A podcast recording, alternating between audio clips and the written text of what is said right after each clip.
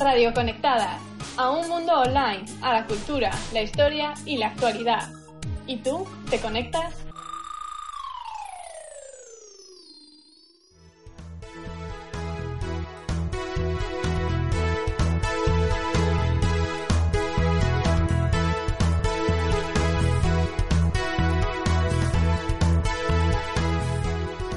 Buenos días de jueves. Aquí estamos una vez más en el informativo de Radio Conectadas, actualidad semanal.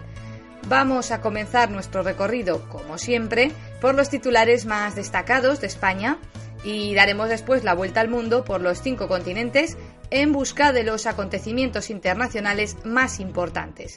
Mi nombre es Tania Lezcano Díez y hoy me acompañan Jessica Murillo, Alba Ferrera y Abril Rocabert. Comenzamos. Nacional.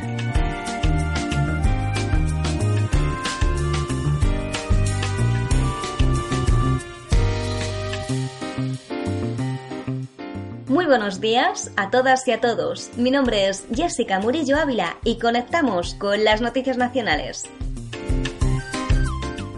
Semana tensa para Manuela Carmena, quien se ha enfrentado a numerosas críticas por los polémicos tweets del que iba a ser su concejal de Cultura, Guillermo Zapata.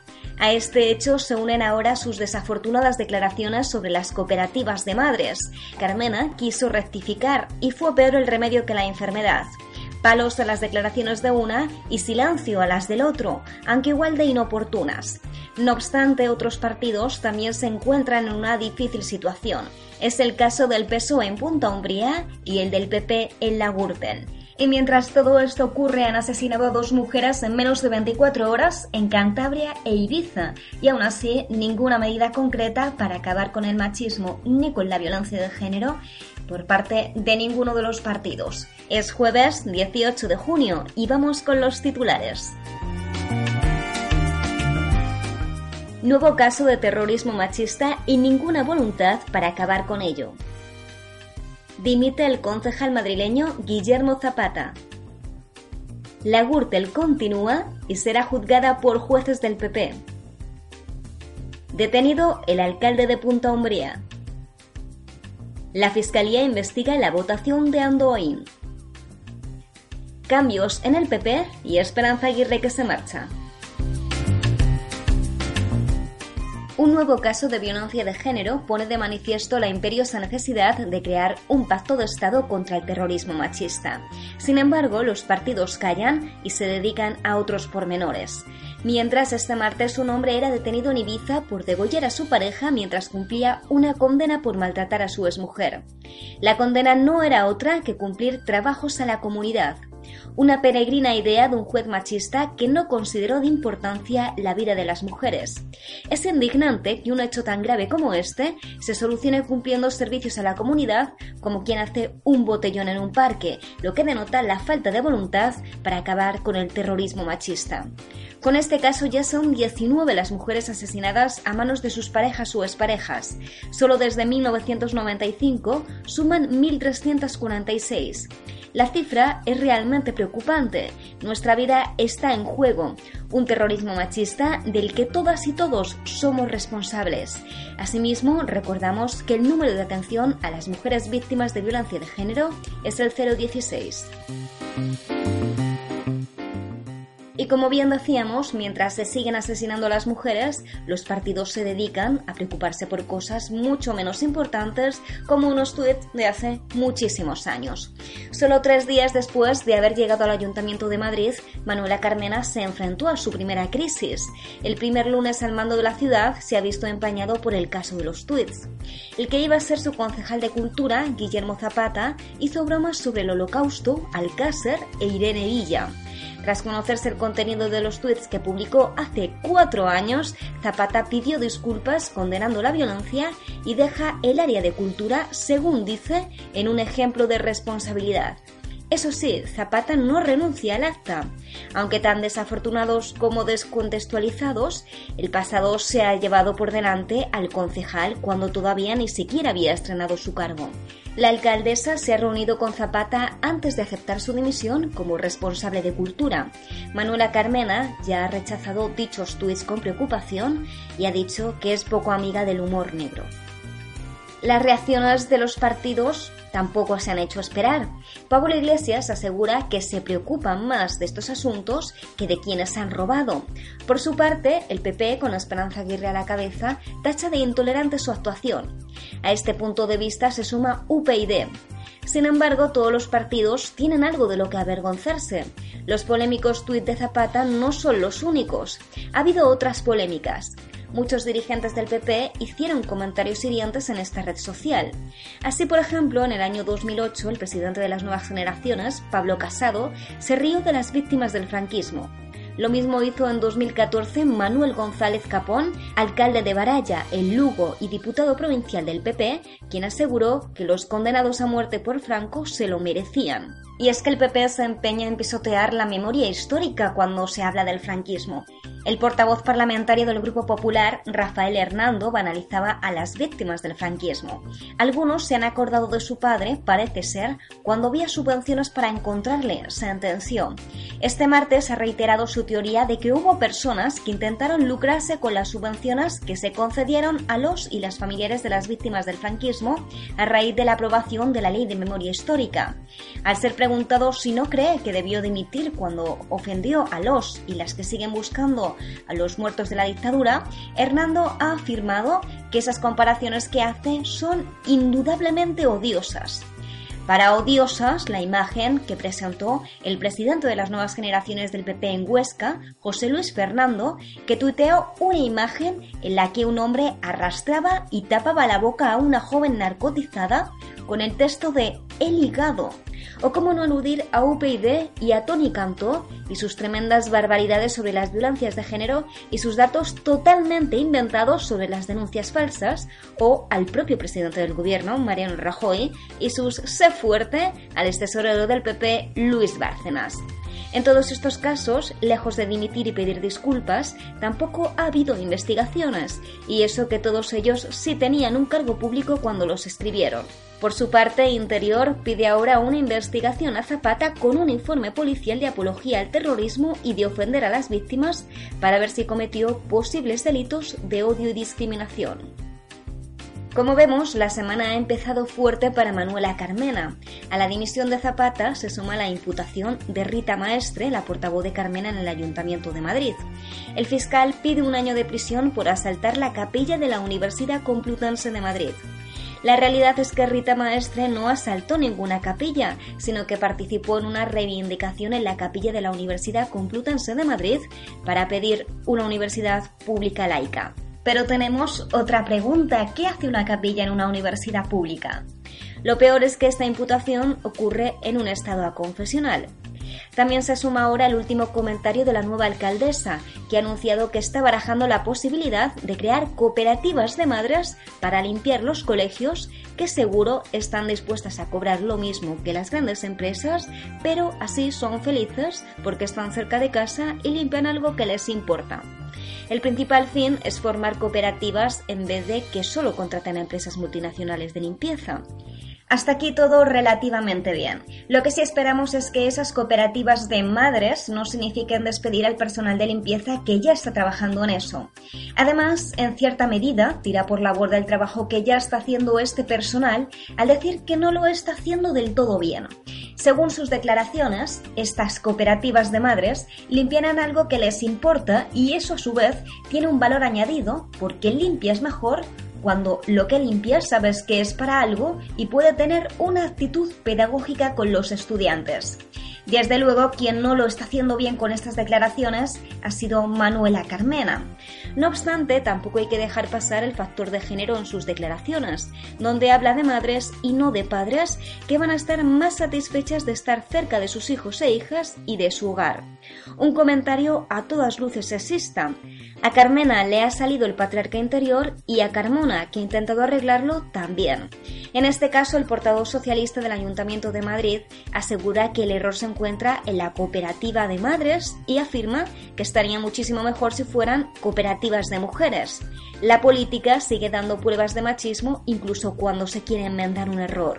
No se trata de que nosotras limpiemos más, seamos o no seamos madres, sino de cobrar por lo que ya limpiamos y romper con esos roles que hacen pensar que esas son nuestras tareas.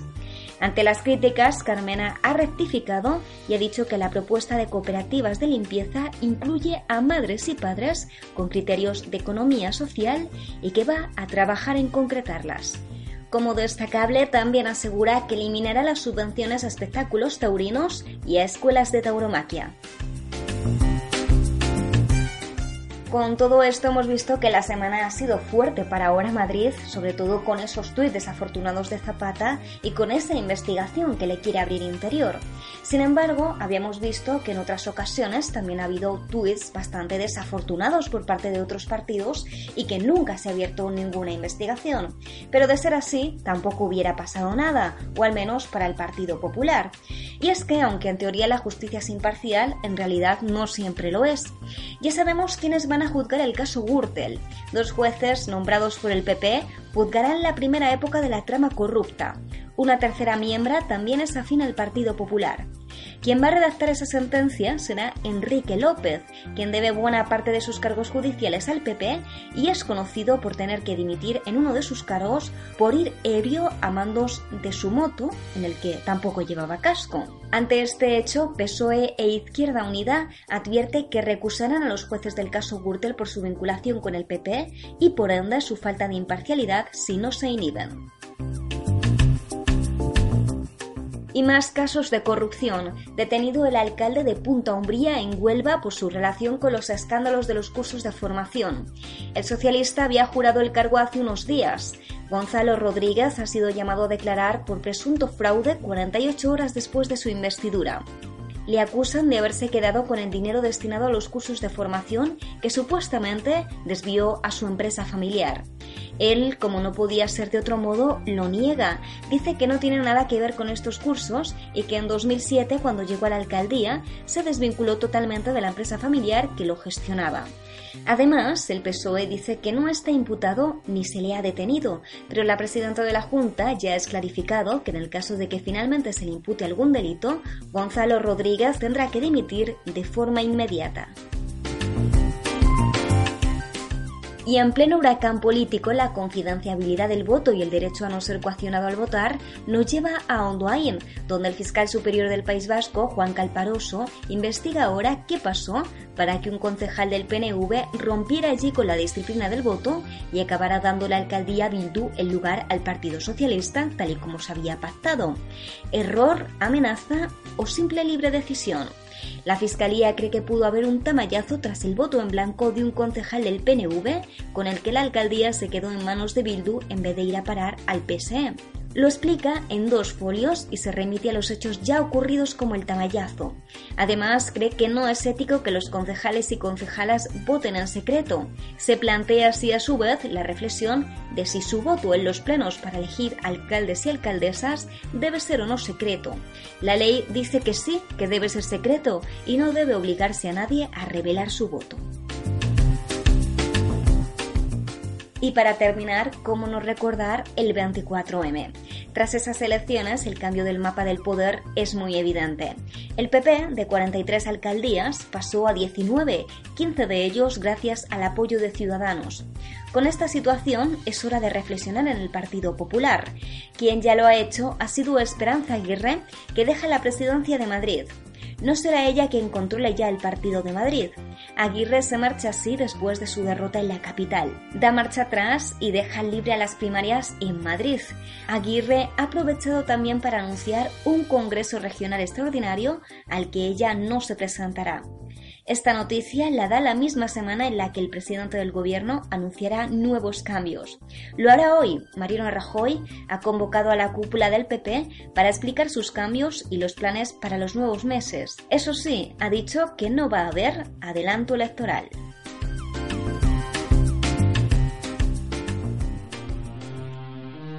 Internacional.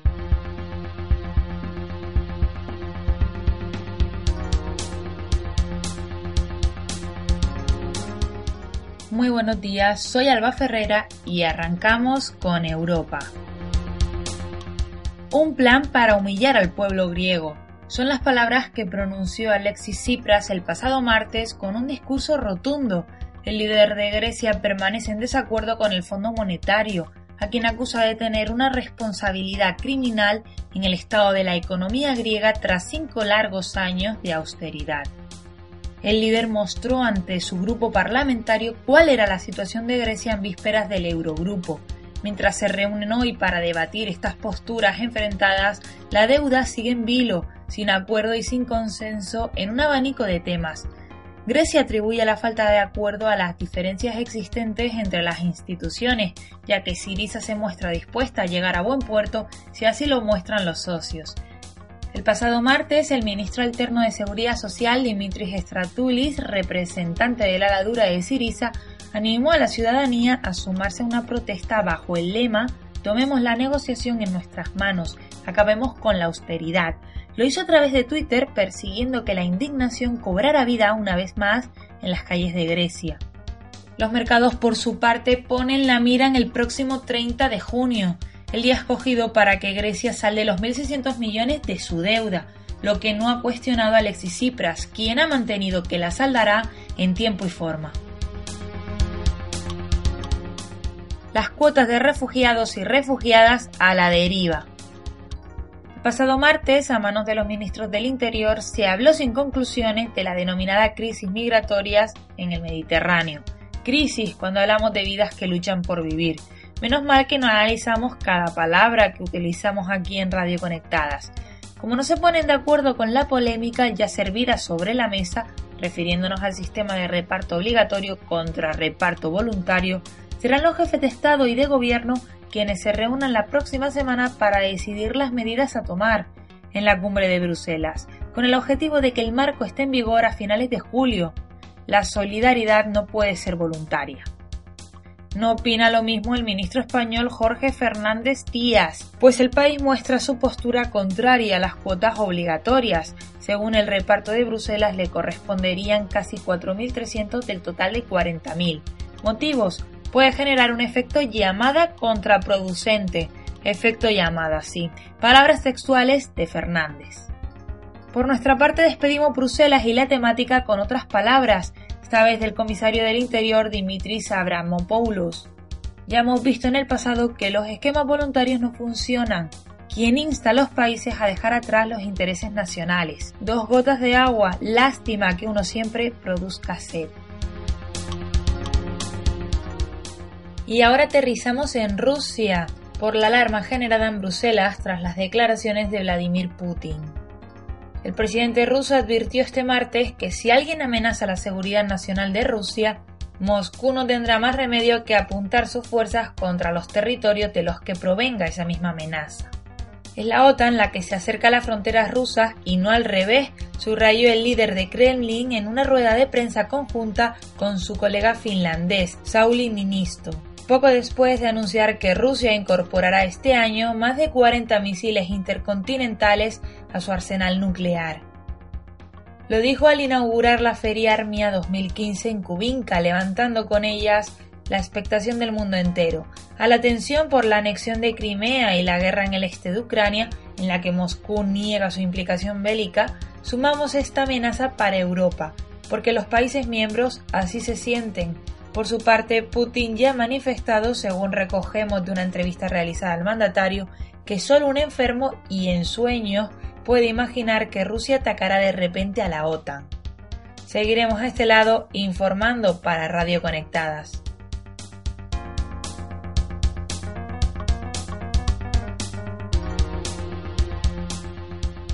Asia la India se plantea permitir trabajar a menores de 14 años. Es sin duda una terrible noticia, teniendo en cuenta que, aunque continuaba, estaba prohibido desde 2012. La intención de las nuevas enmiendas de la Ley de Prohibición y Regulación del Trabajo Infantil, impulsadas por el Consejo de Ministros de la India, con el primer ministro Narendra Modi a la cabeza, es permitir que los y las menores de 14 años, textualmente, ayuden a su familia o empresas familiares en ocupaciones no peligrosas, después del colegio o durante las vacaciones. Se incluyen empleos en la industria del entretenimiento, como el cine, los anuncios o la televisión, aunque se excluye el circo. De cualquier manera, de salir adelante, la ley supondría una violación de los derechos de la infancia en un país donde trabajan más de 5 millones de niños y niñas.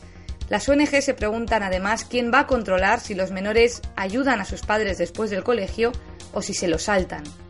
De todas maneras, es muy sencillo criticar la situación en la India sin tener en cuenta el contexto y el problema en profundidad.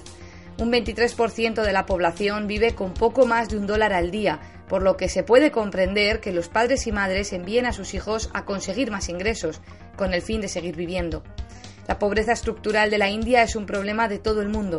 Por una parte se encuentra el interés del propio gobierno en mantener el trabajo infantil y por otra la pasividad de la comunidad internacional y su complicidad a través de empresas multinacionales que explotan al pueblo indio con míseros salarios y una explotación de sobra conocida, aunque no reconocida. Irán amplía la cobertura sanitaria gratuita a millones de personas. Mientras los países europeos se dejan arrastrar por el FMI y cada vez privatizan más hospitales y servicios, otros lugares parecen recorrer el camino contrario. El Parlamento iraní aprobó una reforma por la que 8,5 millones de iraníes se incorporan al servicio público de salud. Muchos de ellos se encontraban excluidos por carecer de seguro médico, al estar en paro o no ganar lo suficiente como para pagar la prima. En realidad, el plan de reforma del sistema sanitario se puso en marcha en la primavera del año pasado, incluyendo 570 hospitales públicos en la red asistencial. Además, el copago en los gastos médicos se ha reducido a un 10% en las zonas urbanas y a un 5% en las rurales. Sin duda, una de las medidas más populares ha sido la creación de un departamento en el Ministerio de Sanidad donde poder denunciar a los médicos que pidan honorarios extra, un fenómeno que se había generalizado en las intervenciones quirúrgicas.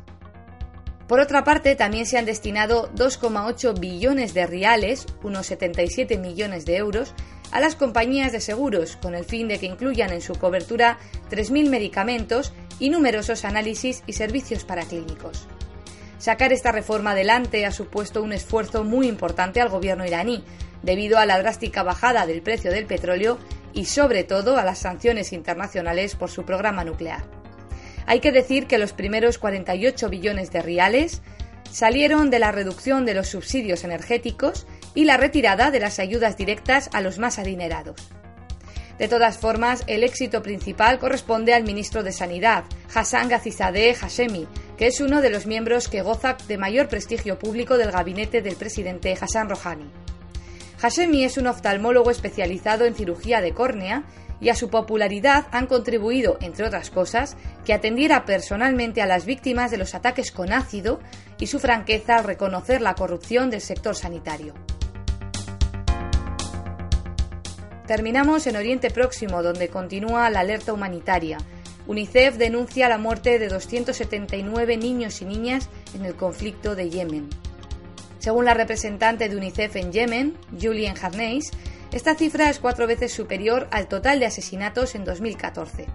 La violencia en el país ha aumentado desde el pasado 26 de marzo, cuando una coalición liderada por Arabia Saudí comenzó a bombardearlo con el fin de evitar que el grupo insurgente Houthi llegara al poder. Mientras conocíamos el número de niños y niñas inocentes que han sido asesinadas, también nos llegaba la noticia de que los hutis llegaban a la ciudad suiza de Ginebra para iniciar las conversaciones de paz con el gobierno yemení. Sin embargo, las expectativas de estas conversaciones son pesimistas, ya que, según el representante de la delegación UTI, Saif al-Washli, Arabia Saudí parece decidida a continuar con la guerra y su agresión sobre el Yemen, y no hay señales de que tenga intención de detener esta agresión. Por su parte, el gobierno solo accedería a un alto el fuego si los rebeldes hutíes se retiraran de los pueblos y ciudades que controlan, incluida la capital, Sanaa, cuya aceptación por los hutíes es muy poco probable.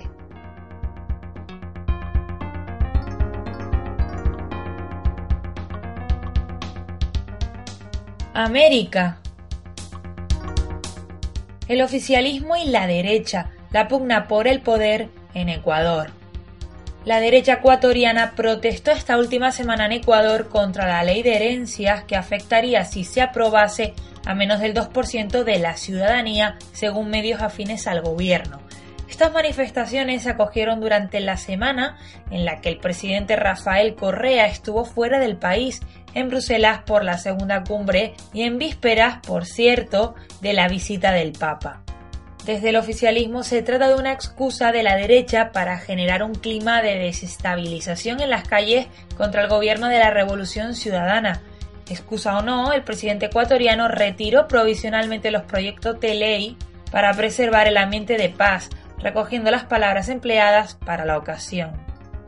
También hay quienes se pronunciaron al respecto en Bolivia, como fueron las reacciones del presidente Evo Morales. Rechazó el pasado martes las acciones que acusa de desestabilizadoras promovidas por grupos oligárquicos en Ecuador, así como también expresó su solidaridad con el presidente Rafael Correa. En su intervención, el mandatario instó a todos los movimientos derechistas del continente a respetar a las democracias porque se debe trabajar sobre la base de los intereses nacionales, no sectoriales. Es curioso, pero también afirmó que cuando surgen movimientos de liberación en América Latina y el Caribe interviene Estados Unidos. Ahora agreden a Venezuela y Ecuador. Según se comenta, la oposición buscaba mediante un ambiente de conflicto impedir o cautizar la llegada del Papa Francisco a Ecuador, prevista a partir del próximo 6 de julio. Papa o no, la polémica está servida en Ecuador. Seguiremos informando en Radio Conectadas. Viajamos hasta México donde nos espera nuestra querida compañera y corresponsal Abril Rocabert casi un año de que el gobierno mexicano pusiera en marcha el programa Frontera Sur, las cifras de deportaciones de centroamericanos se han disparado. Cada año, miles de migrantes, incluyendo niños y niñas no acompañados, viajan a México, intentando cruzar el país desde la frontera sur hasta la frontera con Estados Unidos, la mayoría de ellos huyendo de contextos de pobreza y violencia. En su recorrido por México, los migrantes se exponen a situaciones de inseguridad como extorsiones y secuestros. Las mujeres corren mayor riesgo de violencia sexual a manos de bandas criminales, traficantes de personas e incluso oficiales de gobierno.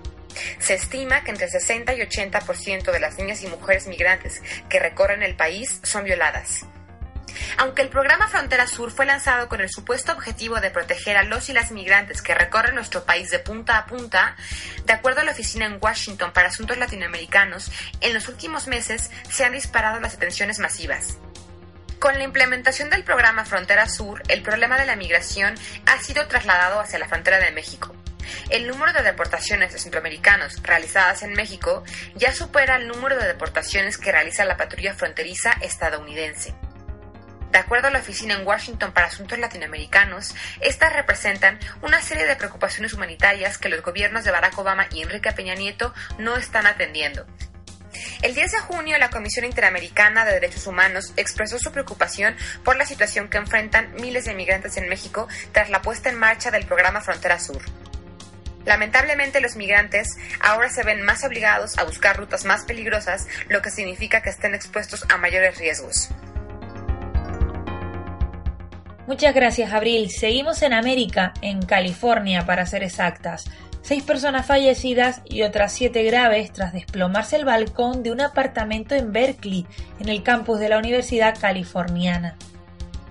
Se desprendió del tercer piso donde se acogía esta fiesta de cumpleaños universitaria, consternando a familiares y amigos y amigas. La familia del estudiante de bachillerato Jason Biswas se despertó por el estruendo.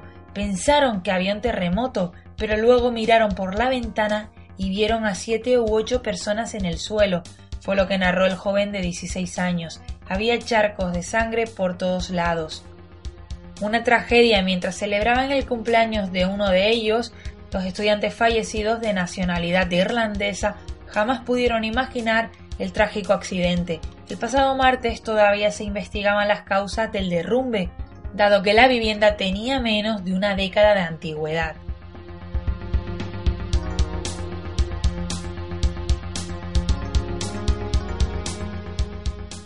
África. Comenzamos por la que ha sido la noticia más conocida de la semana, ratificada la sentencia de muerte para el expresidente egipcio Mohamed Mursi. El tribunal pidió en mayo la pena de muerte para Mursi por su fuga de la cárcel en 2011, durante las revueltas contra el dictador Hosni Mubarak. Este martes la sentencia fue ratificada tras solicitar la opinión del gran muftí Shauki Alam, la, la más alta autoridad religiosa del país, que es un paso exigido por la ley para las penas de muerte. Aunque su opinión no es vinculante respecto a la decisión final, según el juez Shaban el Shami, el muftí ha indicado que la pena de muerte es permisible para los imputados. Así, el expresidente Mursi queda oficialmente condenado a muerte, junto a otros cinco altos cargos, incluido el guía supremo de los hermanos musulmanes, Mohamed Badi. 80 personas más han sido condenadas en ausencia. Por otra parte, y aunque no sirva de mucho, por el otro delito, colaboración con grupos extranjeros, concretamente con el palestino Hamas, el libanés Hezbollah y la Guardia Revolucionaria iraní, Mursi Badi, junto a otras 17 personas, han sido condenados a cadena perpetua, que en Egipto equivale a 25 años de cárcel. Mientras tanto, la Organización de los Hermanos Musulmanes, declarada terrorista por el gobierno, ha hecho un llamamiento a la población para mañana. En un mensaje colgado en su perfil de Facebook, la organización afirma los hermanos musulmanes llaman a los honorables de esta nación a participar en un levantamiento popular el próximo viernes contra las condenas a muerte, detenciones, secuestros y desapariciones forzosas. Desde el continente africano nos llega otra noticia muy indignante. El presidente de Sudán regresa a su país tras burlar a la Corte Penal Internacional. Acusado de genocidio, crímenes de guerra y crímenes contra la humanidad en la región de Darfur, el presidente sudanés Omar Hassan al-Bashir escapó con éxito de Sudáfrica tras asistir a la reunión de la Unión Africana. El domingo un tribunal sudafricano ordenó impedir su salida del país debido a la orden de arresto emitida por el Tribunal Penal Internacional por crímenes de guerra y contra la humanidad en la región de Darfur. Sin embargo, las autoridades del país se opusieron a su arresto, a pesar de que Sudáfrica ha firmado el Estatuto de Roma. El mismo lunes, el presidente sudanés llegó a casa triunfante, habiendo burlado a la justicia internacional. En 2003, en la región de Darfur, estalló un conflicto étnico que costó 300.000 vidas, según la ONU, y que provocó una de las peores catástrofes humanitarias de tiempos recientes. De todas maneras, el principal problema radica en la propia aceptación de al-Bashir en la Unión Africana. Según varios observadores del continente, esto supone un nuevo desafío del organismo al Tribunal Penal Internacional, al que ha acusado en múltiples ocasiones de perseguir injustamente a los líderes africanos. En esta línea, la Unión Africana ha amenazado varias veces con una retirada en masa de sus países miembros, que son parte del tribunal. Un doble atentado de Boko Haram en Chad deja 27 muertos. Es la primera vez que el grupo terrorista ataca este país. Una comisaría y una escuela de reclutamiento de la policía en la capital de Chad, Yamena, fueron los lugares elegidos. 27 personas murieron y un centenar resultaron heridas. Entre las víctimas hay tanto policías como ciudadanos y ciudadanas que acudían a realizar algún trámite. Chad lidera junto a Nigeria la fuerza regional que lucha contra Boko Haram desde principios de año y que por el momento ha logrado desalojar a la organización terrorista de 60 localidades.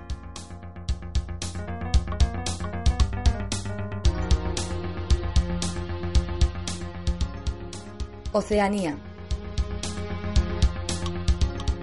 Australia podría haber sobornado a los traficantes de personas para alejar los barcos de sus costas. Más de 30.000 dólares podría haber pagado el gobierno australiano a uno de los barcos con migrantes por desviar su ruta y dirigirse a Indonesia. El barco transportaba a 65 personas de Bangladesh, Birmania y Sri Lanka y fue interceptado por los guardacostas australianos a kilómetros de la isla de Java. Allí variaron su rumbo a la isla indonesia de Rote, donde fueron detenidos.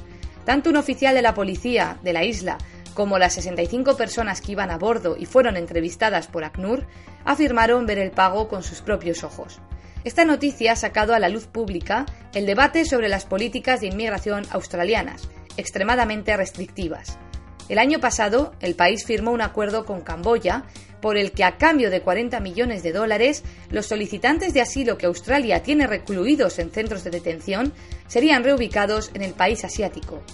En su momento, las organizaciones de defensa de los refugiados calificaron esta política de moralmente repugnante. La semana pasada llegaron a Phnom Penh los primeros solicitantes de asilo, tres iraníes y un birmano de la etnia rohingya, que habían permanecido encerrados en un campo de refugiados de la isla de Nauru durante meses, mientras el Departamento de Inmigración australiano procesaba sus solicitudes de asilo.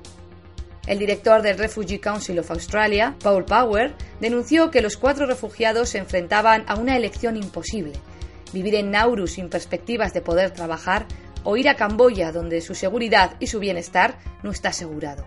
Y recordó que Camboya ha devuelto refugiados de Gar y Uigur a Vietnam y China recientemente.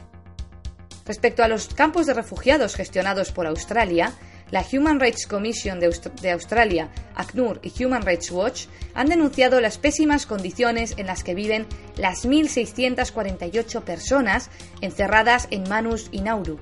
Duermen en tiendas de campaña y comparten baños infestados de insectos. Son frecuentes los problemas psicológicos graves debido a los traumas sufridos en sus países de origen o durante el encierro.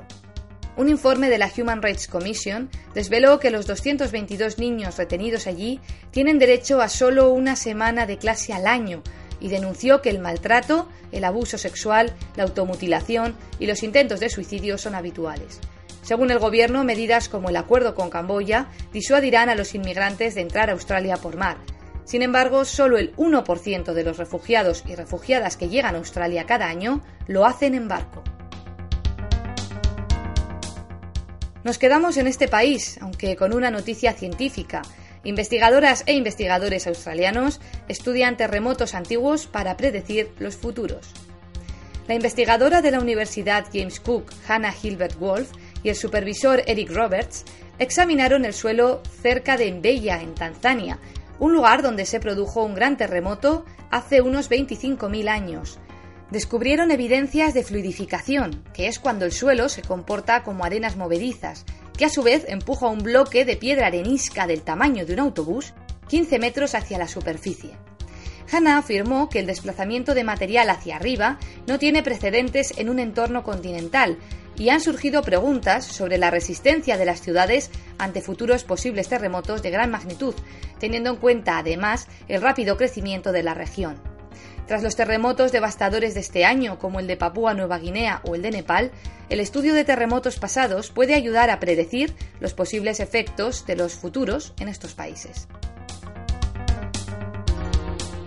Los verdes de Nueva Zelanda hacen un llamamiento para tener presente el cambio climático en las leyes.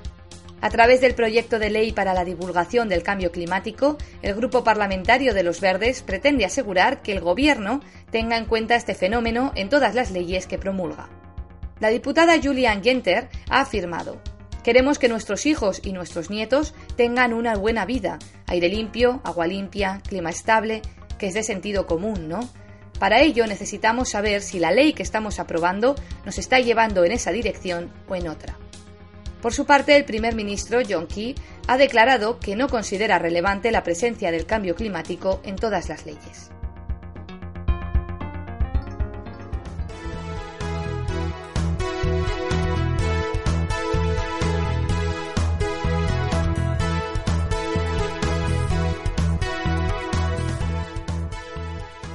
Hasta aquí toda la actualidad de la semana. Muchas gracias por haber estado con nosotras y volvemos el próximo jueves a las 12. Os recordamos que podéis comentar vuestras opiniones en nuestra página web radioconectadas.com y también en nuestras redes sociales. Muy buenos días.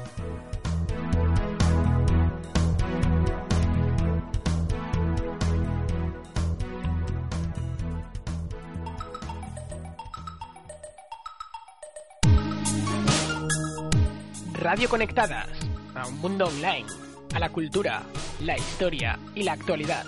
¿Y tú? ¿Te conectas?